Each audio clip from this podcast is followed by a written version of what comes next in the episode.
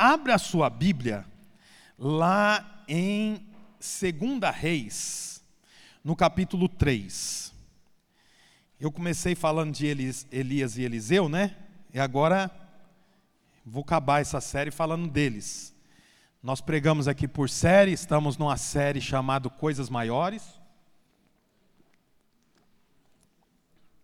E há alguns domingos atrás nós falamos sobre Elias e como ele desfrutou de coisas grandes, coisas maiores. Os músicos, quando terminar de tomar água, pode sentar nessas cadeiras aqui, que os irmãos estão pegando cadeira e colocando meio espalhado na galeria. Senta aqui junto com a gente que vai ser uma bênção ter os irmãos aqui pertinho. Então, Elias desfrutou de coisas maiores, é, toda vez que ele ouviu e obedeceu o Senhor. Então nós falamos aqui quando o Senhor falou para ele: Olha, esconda-se, lembra disso? E ele se escondeu e prosperou. Depois o Senhor falou para ele assim: apresente-se. Ele apresentou, e a Bíblia diz que o Senhor foi com ele. Até que o um momento que ele decidiu fazer por conta própria a coisa não foi bem. Então nós entendemos que para você desfrutar de coisas maiores, você tem que estar atento ao que o Senhor fala com você relacionamento, falamos bastante sobre isso. Aí no domingo passado nós falamos sobre Eliseu, né, o, é, o sucessor de Elias, e de como ele queimou a caixa de ferramenta dele, e por conta disso nós testificamos aqui de que ele experimentou coisas maiores. E hoje eu quero continuar a história de Eliseu. O texto que nós vamos ler aqui no capítulo 3 já está descrevendo o sucessor do rei Acabe. Quem era o rei Acabe? O rei Acabe foi o pior de todos os reis que já houve sobre Israel. Lembram disso? Eu expliquei para os irmãos lá atrás que Israel era uma nação, uma única nação. Mas depois que Salomão, rei de Davi, o rei filho de Davi, morreu, Israel já não era mais uma única nação. Ela dividiu em duas partes. Reino do Sul e Reino do Norte. Israel e Judá. Quantos lembram disso? Presta atenção, hein? É importante você entender. Bom, a Bíblia diz então que chegou o momento que o rei que assumiu Israel era Acabe. E o texto que nós lemos domingo passado descreve que Acabe foi o pior de todos os reis. Houve reis ruins, mas nenhum tão ruim quanto Acabe.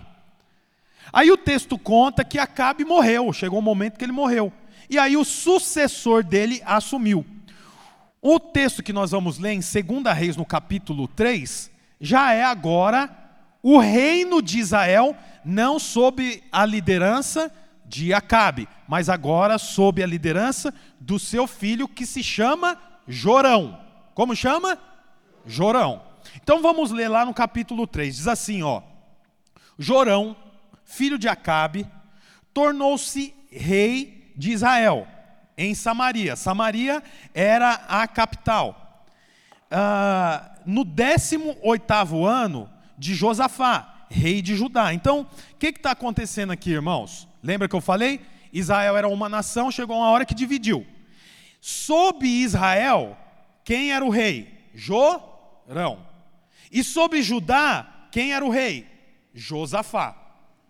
Preste atenção, Jorão era filho de Acabe. E Jorão e Josafá, que reinava sobre Judá, era genro de Acabe. Mais uma vez, Jorão reinava sobre Israel. Ele era filho de Acabe. Josafá reinava sobre Judá. E ele era quem? Genro de Acabe. Ele casou com uma das filhas de Acabe. Atalha era o nome da mulher que ele tinha casado. Aí o texto continua dizendo assim, ó. É, versículo 2: Fez o que o Senhor reprova. Jorão, o filho de Acabe, fez o que o Senhor reprova, mas não como seu pai e sua mãe. Pois derrubou a coluna sagrada de Baal, que seu pai havia feito. Então, Jorão era ruim, mas não ruim como seu pai, mas ele não era bom. Versículo 3: No entanto, persistiu nos pecados de Jeroboão, filho de Nebate, levar a Israel a cometer e deles não se afastou. Ora, Mesá, agora tem um terceiro personagem novo aqui. Como que é o nome do terceiro personagem? Mesá. Mesá, rei de Moabe. Tinha muitos rebanhos e pagava como tributo ao rei de Israel. Quem era o rei de Israel? Jorão.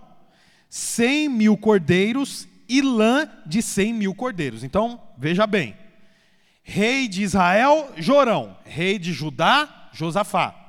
Tudo ia bem, até que uma hora o rei dos Moabitas, que se chamava Mesá, se rebelou contra o rei de Israel, que se chamava Jorão. Porque o rei Mesá tinha muito rebanho. Ele tinha tanto rebanho que no território dos Moabitas não tinha pasto suficiente. Então o que, que ele fazia? Ele pagava imposto para o rei de Israel, que se chamava Jorão, para poder deixar o rebanho pastar nas terras israelitas. Só que quando Acabe morreu, Mesá percebeu uma oportunidade de não pagar mais imposto, se rebelar contra o rei Jorão. Ele pagava, segundo a Bíblia aqui, 100 mil cordeiros. A Bíblia não fala se isso era por ano, eu acredito que era por ano. 100 mil cordeiros e lã referente a 100 mil cordeiros. Era um baita preço. Ele pagava um valor bem alto. Aí o texto diz assim no versículo 5: Depois que Acabe morreu, o rei de Moabe rebelou-se contra Israel. Então, naquela ocasião, o rei Jorão partiu de Samaria e mobilizou toda Israel. Mobilizou quem, gente? Toda Israel. Também enviou mensagem a Josafá, que era rei de Judá, dizendo: O rei de Moabe rebelou-se contra mim. Irás acompanhar-me na luta contra Moabe? Então quer dizer, ele falou: Isso não vai ficar assim. Que negócio é esse de parar de me pagar imposto? Eu vou entrar em guerra contra Mesá, rei dos Moabitas. Ele mobilizou todo Israel, e além de mobilizar todo Israel, ele ainda convidou Josafá, que era cunhado dele, para lutar junto dele. Tá entendendo até aqui? Até agora é só história, tá, gente? Aí ele diz assim, ó. É, o rei Josafá, que era rei de Judá, respondeu: Sim, eu irei serei teu aliado. Os meus soldados e os teus, os meus cavalos e os teus serão só um exército. E perguntou: Por qual caminho atacaremos? Respondeu Jorão: Pelo deserto de Edom. Olha o versículo 9. Então o rei de Israel partiu com os reis de Judá e de Edom. Surgiu um outro personagem novo aqui, que é quem? O rei Edomita. Então eram quantos reis? Três reis contra um rei. Eram quantos exércitos? Três exércitos contra um exército. Estava indo guerrear Jorão, rei de Israel, Josafá, rei de Judá, e o rei do, dos Edomitas, que não tem o nome aqui. E iam lutar contra o rei dos Moabitas, que era Mesá. Tá certo? Eles estavam indo, tinha uma estratégia de guerra, porque nós vamos, nós vamos lutar é, no, no deserto de Edom, então eles tinham a estratégia. Aí olha o versículo 9, observa lá o versículo 9 o que, que diz. Então o rei de Israel partiu com o rei de Judá e de Edom. Depois de uma marcha de sete dias, já havia acabado a água para os homens e para os animais. Exclamou então o rei de Israel: E agora? Será, será que o Senhor ajuntou a nós os três reis para nos entregar nas mãos de Moabe? Mas Josafá, rei de Judá, perguntou: Será que não há aqui um profeta do Senhor para que possamos consultar por meio dele? Vou ler só até aqui. Domingo que vem eu vou continuar exatamente de onde eu parei mas hoje eu vou só até aqui. O que está acontecendo, irmãos? O rei Jorão juntou uma equipe de três reis, mais dois reis, tinha uma estratégia para lutar contra Mesá, rei de Moabe, e ele caminhou por sete dias. Quando deu sete dias, eles não tinham chegado ainda no local da luta e já tinha acabado a água. Não tinha água nem para os homens, para os soldados e nem para os animais. Quando acabou a água, a Bíblia diz que automaticamente veio o que sobre eles? Dúvida. Será? Será? Eles não sabem. Será que Deus juntou nós três para nos entregar na mão do rei Mesá? Será? Aí eles falam: é melhor a gente consultar o profeta. Você vê, eu, eu achei interessante quando eu li esse texto, porque eles estavam em maior quantidade, maior número de cavalo, maior número de reis, maior número de homens. Eles tinham uma estratégia, mas tudo foi por água abaixo quando acabou a água. Você sabe, o grande problema não é ter acabado a água. O grande problema é a desorganização. Poxa, como é que. Veja bem, olha que interessante. Eles vão para uma guerra. O que, que pensa os soldados quando vão para uma guerra? Eu, eu pensando do lado de cá. Faca afiada. Sim ou não? Vai com faca cega para a guerra? Não. Faca afiada. Outra coisa, flecha. Se for usar flecha, tem que ter um número de flecha. O arco está bem ajustado. É, o, o, escudo, como é que está o escudo? Está bem, está resistente, vai aguentar a pancada? Qual que é a estrutura que nós vamos? Nós vamos 5, 4, 3, 2, 1, nós vamos 1, 2, 3, 4, 5. Como... Tudo isso é importante. Mas eles não pensaram em um outro detalhe: alimentação, bebida. Como é que vai ficar? Quer dizer, possivelmente eles tinham espada afiada, escudo, eles tinham a sandália adequada para a guerra, eles tinham a roupa adequada para a guerra, mas eles não se atentaram para a água. O que, que isso mostra? Isso mostra que em algum momento alguém falhou na organização. Ah, pastor, mas por que, que você está falando isso? Aonde você quer chegar? Eu quero mostrar para você, meu irmão, que se nós não tivermos organização, automaticamente vai existir incredulidade. A desorganização traz a incredulidade. A desorganização traz fraqueza. Pode ter a, o cavalo mais forte que for, pode ter a espada mais afiada que for, faltou água. O que, que adianta? Puxa, talvez tinha alguém responsável só por fazer a logística de alimentação e bebida. Falhou. Se falhou, falhou por quê? Provavelmente eles computaram que iria durar quatro dias a caminhada, durou sete. Pô, não, não calculou direito. Possivelmente, provavelmente não, possivelmente, ficou mais quente. Ficou mais quente, bebe mais água. Possivelmente, quem fez a conta pensou quantos soldados vão beber de água por dia, mas não computou que teria cavalo, precisava de água no coxo dos cavalos. Tudo isso só revela uma coisa: desorganização.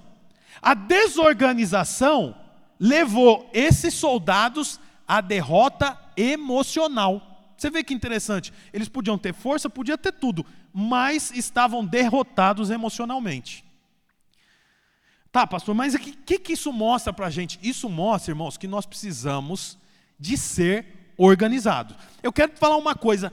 Pode ser que muitos dos nossos problemas, muitos dos seus problemas, não está nem relacionado com o diabo, está relacionado com a sua desorganização. O diabo não fez nada para causar um problema nas suas finanças, mas você desorganizadamente passou o seu cartão mais do que devia. Aí, o devorador. Não, não é devorador, é o seu impulso por comprar o que você não devia. Isso diz respeito ao quê? Desorganização. O seu casamento, você arrumou uma briga com a sua esposa. Por quê? Porque ela atrasou na hora de vir para o culto. É o diabo, irmão? Não, é só a desorganização. Quantos tem problema? Não precisa levantar a mão, não. Para vir para o culto, para fazer qualquer coisa. Eu saio de casa, irmão, minha casa está de ponta cabeça. É coberta para todo lado, é toalha, é. Porque a gente se organiza o máximo e tem dificuldade. Imagina se você é desorganizado. Ai, pastor, eu estou relacionando com a minha noiva e a gente não dá conta de casar e está tão difícil, brigando direto. Desorganização. Pode observar. Crise financeira. está relacionado com desorganização. Comprou o que não devia, foi onde não deveria, não se organizou bem. Quer ver? Eu vou te mostrar melhor. Abre a sua Bíblia aí em Lucas 10.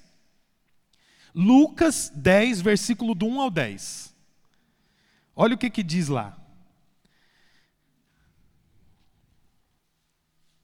Lucas 10, versículo do 1 ao 10. Eu vou ler na versão NVI, então pode ser que esteja um pouco diferente. Diz assim, ó.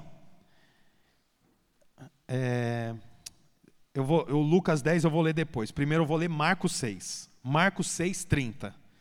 Volta aí umas páginas. Marcos 6, 30. É a multiplicação dos pães. Olha o que diz.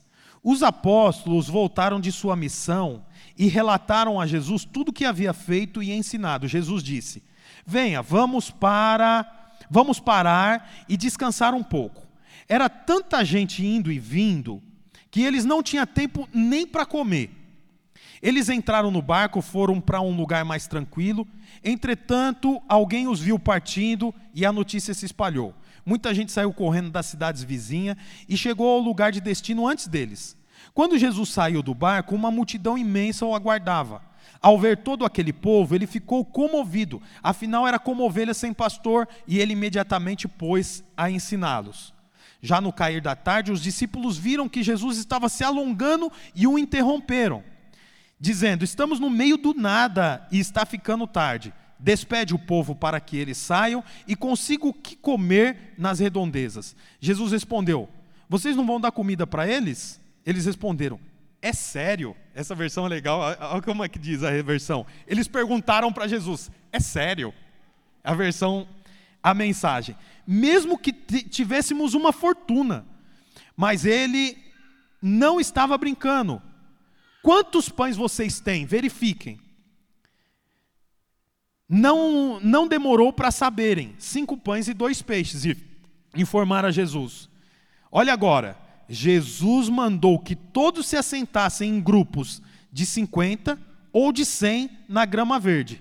Ele tomou os cinco pães, os dois peixes, olhou para o céu e orou. Abençoou o pão, partiu e entregou tudo aos discípulos, que por sua vez o repartiram com o povo. Ele fez o mesmo com o peixe. Todos comeram, ficaram satisfeitos e os discípulos recolheram doze cestos de sobras. Quantos discípulos tinha? Doze. Um sexto para cada discípulo. Sobrou. O que está acontecendo aqui? Cinco mil homens estavam todos ouvindo a pregação. Jesus se prolongou, passou do horário do almoço. Os discípulos falam: Jesus manda eles embora, que não tem comida para dar para todo mundo. Jesus falou: não, tem que dar comida para eles. Precisamos arrumar um jeito de comer, de, de dar comida para eles. Vê o que, que vocês arrumam aí. Daqui a pouco eles vieram e falaram: Ó, oh, só tem cinco pães e dois peixes. Cinco pães e dois peixes. O que, que Jesus fez, irmão, no final da história? O que, que ele fez com esses cinco pães e dois peixes? Multiplicou. Mas você vê que interessante, antes dele multiplicar, o que, que ele fala para o pessoal? Senta de 50 e 50 e de 100 em 100. E eu não vou multiplicar pão no meio da bagunça. Estava na hora de comer. Todo mundo estava com fome. Eu imagino que o povo estava andando um do lado, do, um para o lado, outro para o outro. Jesus já tinha passado do horário, é o que os discípulos falaram. Jesus já passou do horário, precisamos encerrar. O povo agitado chega para Jesus cinco pães e dois peixinhos. Jesus tinha a condição de multiplicar, de assim, ó, pum, multiplicou. Todo mundo fecha o olho, abre o olho, tem um pão na frente de cada um. Podia fazer isso ou não podia? Podia. Mas ele só multiplicou depois que ele falou para o pessoal: senta de 50 e 50 e de 100 em 100. Senta na grama mesmo, mas tem que estar tá separado: 50 e 100. Sabe o que isso mostra para nós? O Senhor tem poder para multiplicar, mas Ele não multiplica nada na bagunça. Ele não faz prosperar o que é bagunçado, porque se Ele multiplica na bagunça, Ele multiplica a bagunça. Observa isso que eu estou falando. O Senhor podia ter, com um piscar de olhos, falado para o pessoal: põe a mão no bolso, puxa, um pão, tá vendo aí? Põe a mão no outro bolso, puxa, um peixe, tá vendo aí? Podia ou não podia? Ele podia ter feito milagre. Arruma um buraco, acha um, cava um buraco na terra. Olha aí. O que, que tem aí? Pão, come. Podia. Mas ele não fez nada antes de falar para o pessoal: senta de 50 em 50, de 100 em 100. Parece só um detalhe, mas não é um detalhe, não, irmãos. Depois que ele falou para o pessoal sentar, a Bíblia diz que ele agradeceu o Senhor e o pão multiplicou. Por quê? Porque Deus não multiplica bagunça. Se tem bagunça, o Senhor até fica, mas Ele não permite que venha prosperidade. Você sabe, essa pregação aqui é uma pregação para te ensinar. Você tem que organizar, irmão. Você tem que organizar a sua casa, você tem que organizar a sua rotina. Você sabe, vou falar um negócio aqui para a igreja. Você pode interpretar até como uma correção. Não é esse o, o, o objetivo. Mas essa semana que passou, nós fizemos oração aqui. Das seis e meia às sete e meia. Os irmãos tinham liberdade para vir. E eu acredito que muitos irmãos começaram até a semana falando: eu vou orar, eu vou lá. Seis e meia eu vou lá. Eu acredito até, porque os irmãos têm o coração em Deus e sabem a importância de orar. E muitos dos irmãos aqui têm condição para trabalhar de casa, para chegar no trabalho às 8 horas. Muitos são empresários, comerciantes, não tem horário para chegar. E sabem a importância de orar das seis e meia sete e meia. Era uma oportunidade. Mas nós viemos aqui nos reunir em cinco, seis pessoas. Eu não acho que os irmãos ficarem em casa porque falam, é, que orar que nada. Mas fique em casa por causa de desorganização. Porque você faz uma agenda, você vem orar. Você sabia? Quantas vezes você falou, essa semana eu vou começar a fazer caminhada? Não, vou caminhar. Essa gordura do meu fígado vai sair. Vai sair. Vai sair. Nem que seja espremendo, vai sair. Eu estou com a dor aqui nas costas, preciso fazer uns. Eu vou todo dia, antes de sentar no escritório, alongar. Vou alongar, vou alongar. Cinco minutinhos, vou até o chão. Aí você faz uma vez. A segunda vez você já não faz mais. A terceira você não faz mais. Aí você para para pensar, por que, que você não fez? Não é o diabo, não, que quer acabar com a sua coluna. É só falta de organização. Isso é assim para muitas coisas. Eu sei que tem muitos irmãos aqui que têm o coração para Deus em relação ao dízimo. Não, eu quero dar, é de Deus, é do Senhor, a igreja está avançando, nós estamos fazendo melhoria e eu vou dizimar. Mas chega no final do mês, não tem o dízimo. Não é que não quer dizimar, é só por falta de organização. Tem um monte de coisa na sua vida que não funciona por causa de desorganização. Por exemplo, viagem. Quantas pessoas aqui quer viajar esse ano ainda? Fazer uma viagemzinha, três dias, cinco dias. Tem gente que não quer. Se você não quer, não tem problema não. Só quem quer fala, eu quero. Aí. Você sabe, irmãos, nós precisamos aprender a declarar. Aprenda a declarar. Tem que declarar, tem que falar. Inclusive, quando eu estiver pregando aqui, ou qualquer um estiver pregando, e for dito algo que aqueceu o seu coração, ou serve para a sua vida, diga amém. Fala amém. Glória a Deus. Manifesta, é importante você fazer isso. E você sabe, nós queremos viajar, mas eu quero te falar uma coisa: se você não se programar, passa suas férias, você engorda na sua casa, não faz um passeio com seus filhos, não vai no cinema com a sua esposa, não faz uma viagem e depois fala assim: a gente é pobre, não dá conta de viajar. Uh, como é difícil viajar. Nossa, eu fico admirado como é que tem gente que tem dinheiro para viajar. Eu não, não é dinheiro, é desorganização. Porque dá conta de viajar pagando 100 reais por mês. Sabia disso? Um amigo meu vai viajar esse mês aqui para Porto de Galinha, se eu não me engano. Agora eu não lembro, bonito, eu não lembro para onde é. Pagando 150 reais. 300 reais ele e a esposa. Ah, pastor, eu não tenho condição. Não tem problema, mas você tem condição, de repente, de ir aqui no Etnoide, aqui na avenida, na rodovia dos Bandeirantes, com a família. Não vai por quê? Não é porque não tem dinheiro, não é porque o diabo é sujo, não é porque a igreja consome o seu. É falta de organização. Você sabe, um dos motivos, irmãos, de nós nos reunirmos aos domingos aqui é para que você seja rei sacerdote.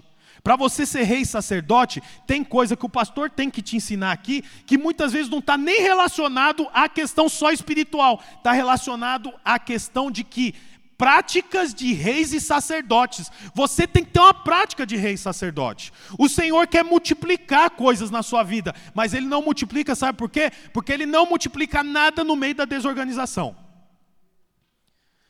Vou te dar uma dica: quando você chegar na sua casa,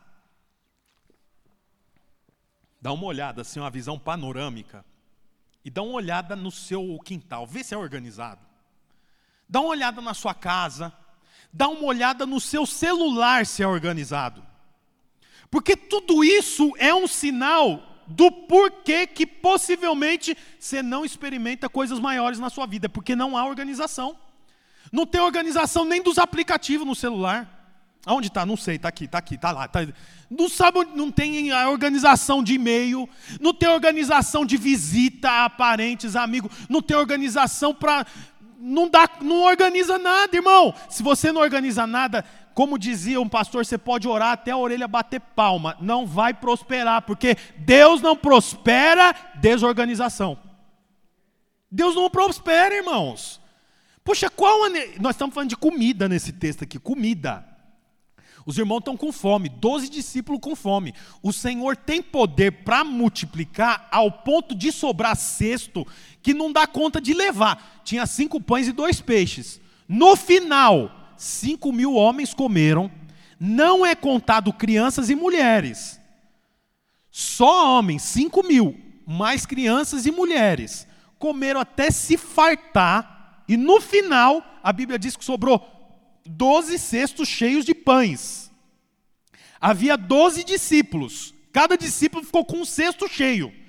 Eu fico imaginando que não era nem para comer, era para mergulhar no, no, no, no cesto. Mergulha aí dentro, nada no meio dos pão, joga pão para cima, sobra, deixa cair para o chão, não pega o que caiu do chão também, e, e dá para os vizinhos, faz pudim de pão, deixa amanhecer para fazer torrada, põe azeite, põe orégano, põe do jeito que você quiser. Mas só aconteceu depois que ele falou: senta aqui 50. Tem quanto aqui? 50, tá bom? Aqui tem quanto? 70. Traz mais 30, 100 aqui, 50, 100 aqui. Tem quantos? 77. Ó, falta mais 23, 20, 23 aqui, 23 aqui, juntou? Beleza. Ô Pedro, quantos tem aí? Ô, pastor, ô, Jesus, 48. Aqui, dois, vai, corre, corre, vai para lá. Tudo certo? Senhor, obrigado. Te damos graças, Senhor. Vamos comer, gente. E deu pão para todo mundo. Mas depois que estava organizado. Irmão, você tem que organizar a sua vida.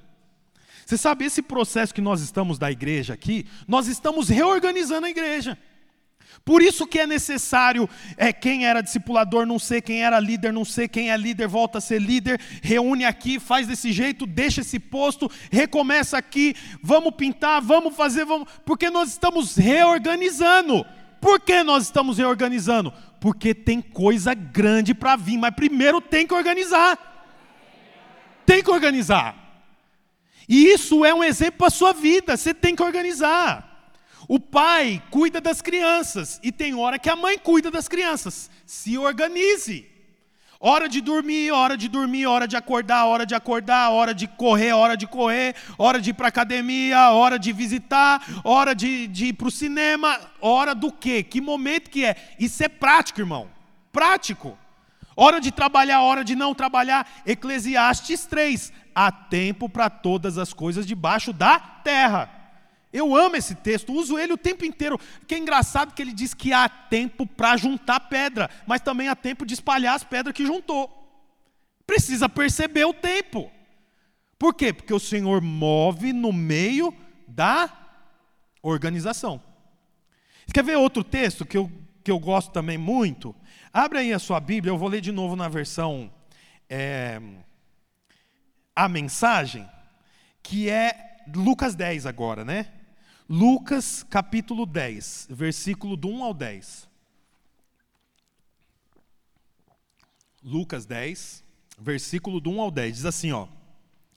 Depois disso, o Senhor selecionou 70 discípulos e os enviou em duplas a todas as cidades e lugares que pretendia visitar, destacando a seriedade da tarefa. Olha que interessante. Quantas pessoas? Quantos discípulos? 70. 35 duplas de dois. Não era 71, não era 73, era número par, porque eles deveriam ir em dupla. E eles vão em dupla, mas eles vão em dupla sabendo a tarefa. Olha lá, ó. Pretendia visitar destacando a seriedade da tarefa. Não é assim, ó, é o seguinte, vai aí, vai falando de mim. Vai pregando aí, vai falando o tanto que eu sou bom, o tanto de milagre que eu faço. Não, ele destacou a seriedade da tarefa. Uma colheita tão grande e tão poucos trabalhadores, portanto, de joelhos, peça a Deus, peça ao Deus da colheita que envie trabalhadores. Podem ir, mas sejam cautelosos. O trabalho é perigoso. Vocês serão como cordeiros no meio de lobos. Olha o 4, olha o 4. Levem pouca coisa. Isso aqui diz respeito ao quê? Organização. Pode levar o que quiser? Não, não, não, não. Leva pouca coisa. Aí olha a continuação. O mínimo necessário. Olha a continuação. Nada de bagagem extra. Depois, não perca tempo. Evite conversas longas com aqueles que encontrarem pelo caminho. Você vê que isso aqui é Jesus falando. Dois em dois, pouca bagagem, não leva coisa extra, não perde tempo com conversa no meio do caminho. Aí depois, ó, quando você entrar numa casa, cumprimenta a família com paz. Eu gosto disso que Jesus ensina os discípulos a cumprimentar. Não é legal isso? Jesus não falava só de coisas espirituais. Ele junta os discípulos e fala o seguinte: Dois em dois, vocês dois, isso. Você, não, você vem para cá que eu acho que você fica melhor que esse aqui. E, e ele vai organizando o negócio. Ele fala assim: ó, agora vai. Muita bagagem, muita bagagem, muita. Para que de blusa? Não sabe que aqui é calor? Tira, diminui, menos. Bagagem é essa, irmão. Você não confia no meu pai, não? menos, menos. Isso. Agora vai. Ah, deixa eu falar uma coisa aqui, ó. Não para no caminho e fica com conversa fiada, hein? Nós temos um plano. Nós temos um projeto. Aí, o eh, que, que ele fala aqui? É, é, quando você entrar numa casa, ó, não vai entrando assim com a cara, eu sou de Deus, eu sou de Deus. Eu estou né, pensando aqui, né? Você sabe, a Bíblia é para ser lida. Sabe por que, que a Bíblia é chata? Que você lê errado. Você acha que Jesus falava, então discípulos vão por aqui, quando entrarem em casas? Não é assim, não. Ele conversava. Então ele fala: Ó oh, Pedro, eu sei que você, você vai falando, e quando você vê, você falou que não devia. Entrou na casa, saúda-os com a paz do Senhor. Shalom. Shalom, shalom, shalom. É assim que você vai fazer. Daí ele fala assim: ó. Se a saudação for recebida, ali é um bom lugar de você ficar. Se não for recebida, peguem-na de volta e saia. Não força nenhuma situação. Hospede-se numa casa e faça suas refeições ali, pois o trabalhador merece três refeições por dia. Olha, ele fala quantas vezes os discípulos devem comer. Sabe o que é isso aqui? Organização. Vocês têm que comer três vezes no dia, vocês têm que cumprimentar quando entrar na casa das pessoas. Ninguém tem obrigação de te receber, só que você também não tem obrigação de ficar. Se não te receber, você vai embora. Jesus está organizando. Aí ele fala assim: ó, não fiquem mudando de casa, procurando a melhor cozinha da cidade. Jesus sabia a história dos crentes. Ele já ele conhecia os crentes. Não fica entrando nas casas olhando para as panelas. Tem comida que não é boa, mas você fica lá também, hein? Não vai ficar andando de cozinha em cozinha. Ah, aqui é esse cabrito, ah, cabritinho seco, hein? A casa da Joquebede ali tem um cabritão. Vamos para lá, Judas. Não, vamos comer um, tem um pão sírio ali, vamos comer um azeite bom. Entra e fica na casa, come na casa, não vai ficar caçando cozinha boa. Aí ele fala assim, ó, cadê a continuação? Se forem recebidos numa cidade, coma o que for oferecido. Não fica com frescura. Olha que Jesus está ensinando os discípulos. Não fica com frescura. Não, não como, não gosto de ervilha. Eu como de tudo, o que, que vocês não vão comer de tudo? Eu, não, eu só tomo suco de uva clara, não como. Ah, para com isso, hein, gente? Come. A Bíblia não fica muito mais divertida quando você pensa assim? Come o que eles oferecerem. Aí ele fala assim: curem quem estiver doente, e ali anuncie o reino de Deus está ali diante de vocês. Você vê, ó, no final, só no final, anuncie que o reino de Deus está ali. Do começo, irmão, ao fim, é só organização. Entra, cumprimenta, fica lá, dorme por ali, vai de dois em dois, não fica fazendo frescura para comer, não vai na casa por causa da comida. É organização. Só no final anuncia o reino. Você vê que interessante o poder que tem a organização. Agora eu pergunto para você: se a sua vida é desorganizada, Deus multiplica, irmão? Não pode. Se não tem organização no seu casamento, se não tem organização na sua casa, no seu comércio, se não tem organização nas autoridades dentro da sua casa, nos filhos. Você sabe o que eu estou pregando aqui, irmão? Não é idealismo, não é um exército dentro da sua casa, não é isso. É que você precisa ter o um mínimo de organização. Você vê que Jesus fala 50 e 50, 100 e 100, é o mínimo de organização. Não tem tantos detalhes assim. Você precisa ter o um mínimo de organização. Senão a coisa não vai funcionar. Organize a sua rotina, organize a sua agenda. Sabe por quê, irmãos? A banda pode subir aqui, por favor. Sabe por que, que eu digo isso? Porque organização é coisa de filho maduro. E você vê que interessante, a Bíblia explica para nós a respeito do filho maduro e do filho imaturo. Abre a Bíblia em Gálatas 4 e eu encerro com a leitura desse texto. Hum. Gálatas 4, versículo 1. Olha o que, que diz lá, ó. Digo, porém, que enquanto o herdeiro é menor de idade, em nada difere de um escravo. É filho, mas não tem diferença do escravo embora seja dono de tudo. Olha o versículo 2. No entanto, ele está sujeito a guardiões e administradores, até o tempo determinado por seu pai. O texto continua falando, e ele fala sobre a plenitude dos tempos. Eu não tenho tempo para explicar o texto todo, mas você sabe, dentro de uma casa, tinha o filho mais velho e o filho mais novo. O filho mais novo era chamado de Tecnon. Como era o nome do filho mais novo? Tecnon. O filho mais velho ou mais maduro era chamado de Ruius. Como era, o nome, o, o, como era chamado o filho mais velho? Ruius.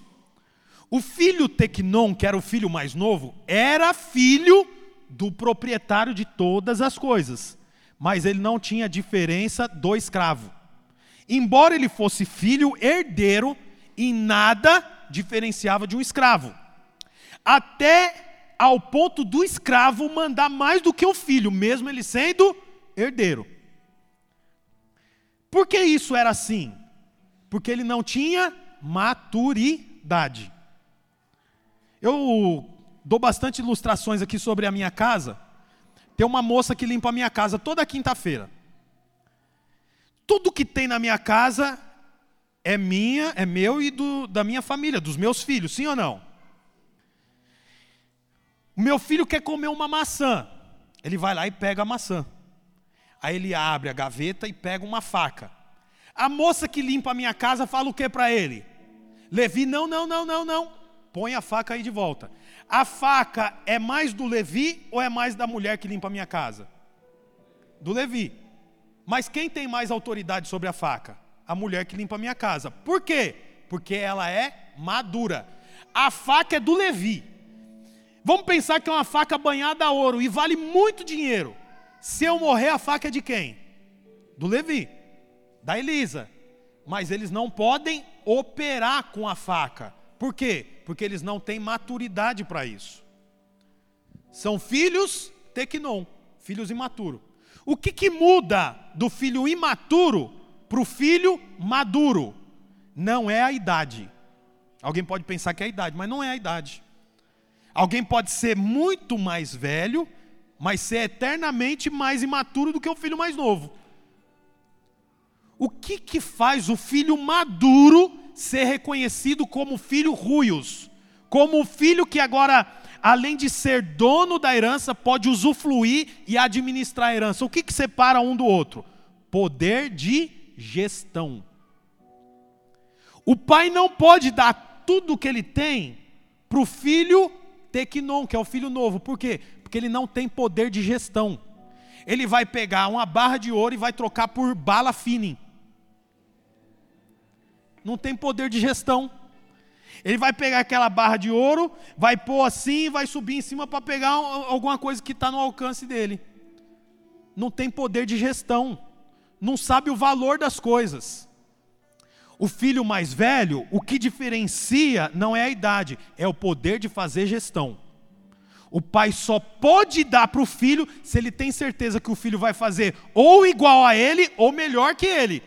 Vai fazer a gestão melhor igual ou melhor. O filho mais novo, ele não pode usufruir de tudo, porque ele não sabe fazer gestão. Você sabe qual que é o problema de gente desorganizada? É que não sabe fazer gestão. Não sabe fazer gestão de tempo, não dá conta de acordar, não dá conta de dormir, não dá conta de separar o que, que é hora de fazer o quê. Como que eu.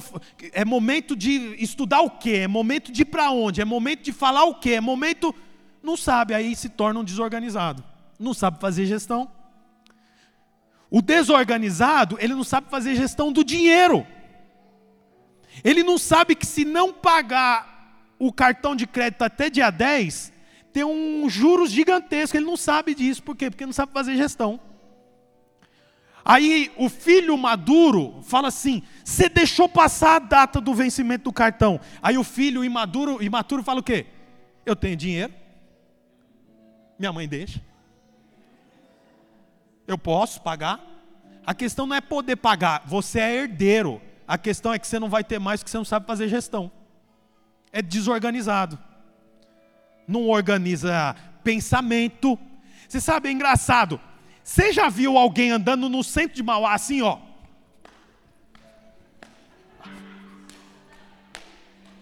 Aí alguém fala, nossa, o que, que é isso? Eu não dou conta de controlar minha mão, ó, ó, minha mão, ó, ó, minha mão, ó, ó, não, não consigo, não co... Você já viu alguém assim?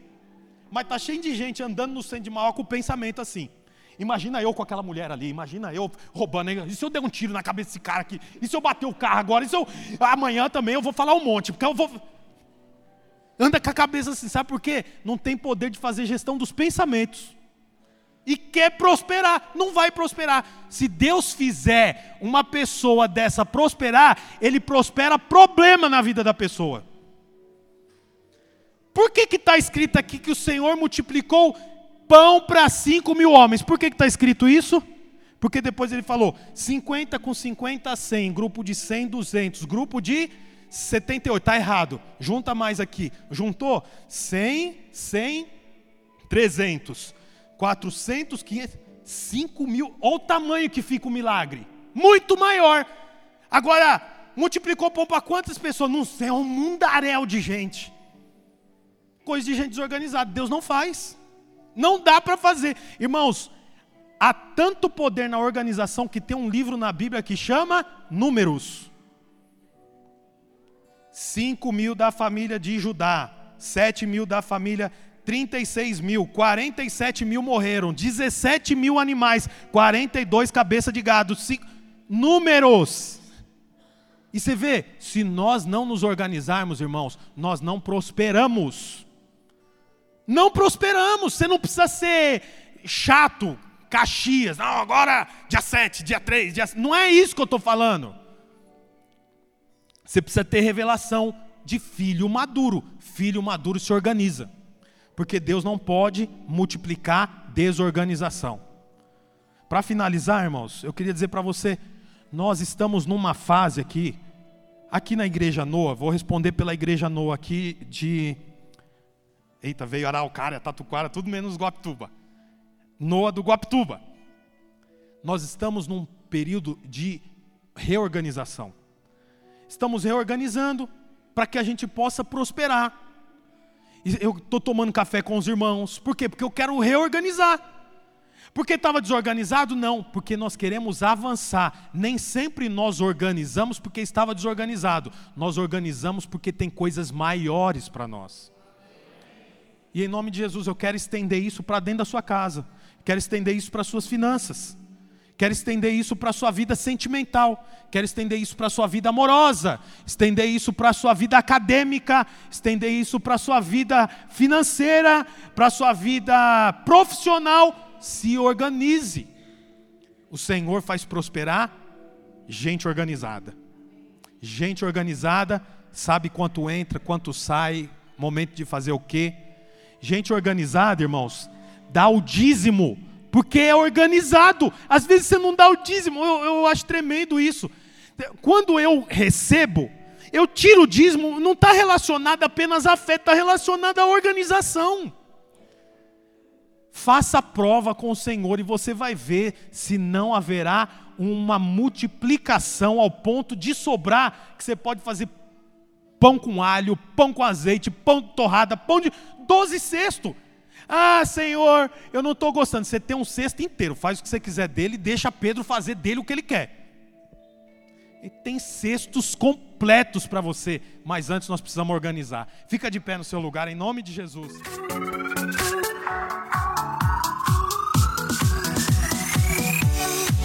Olá, você acabou de escutar mais uma de nossas pregações. Eu quero aproveitar e te fazer um convite para que você venha aqui nos conhecer pessoalmente em um dos nossos dois cultos, às 10 da manhã ou às 18 horas. Também aproveite e nos siga nas redes sociais para mais informações. Deus abençoe e até mais.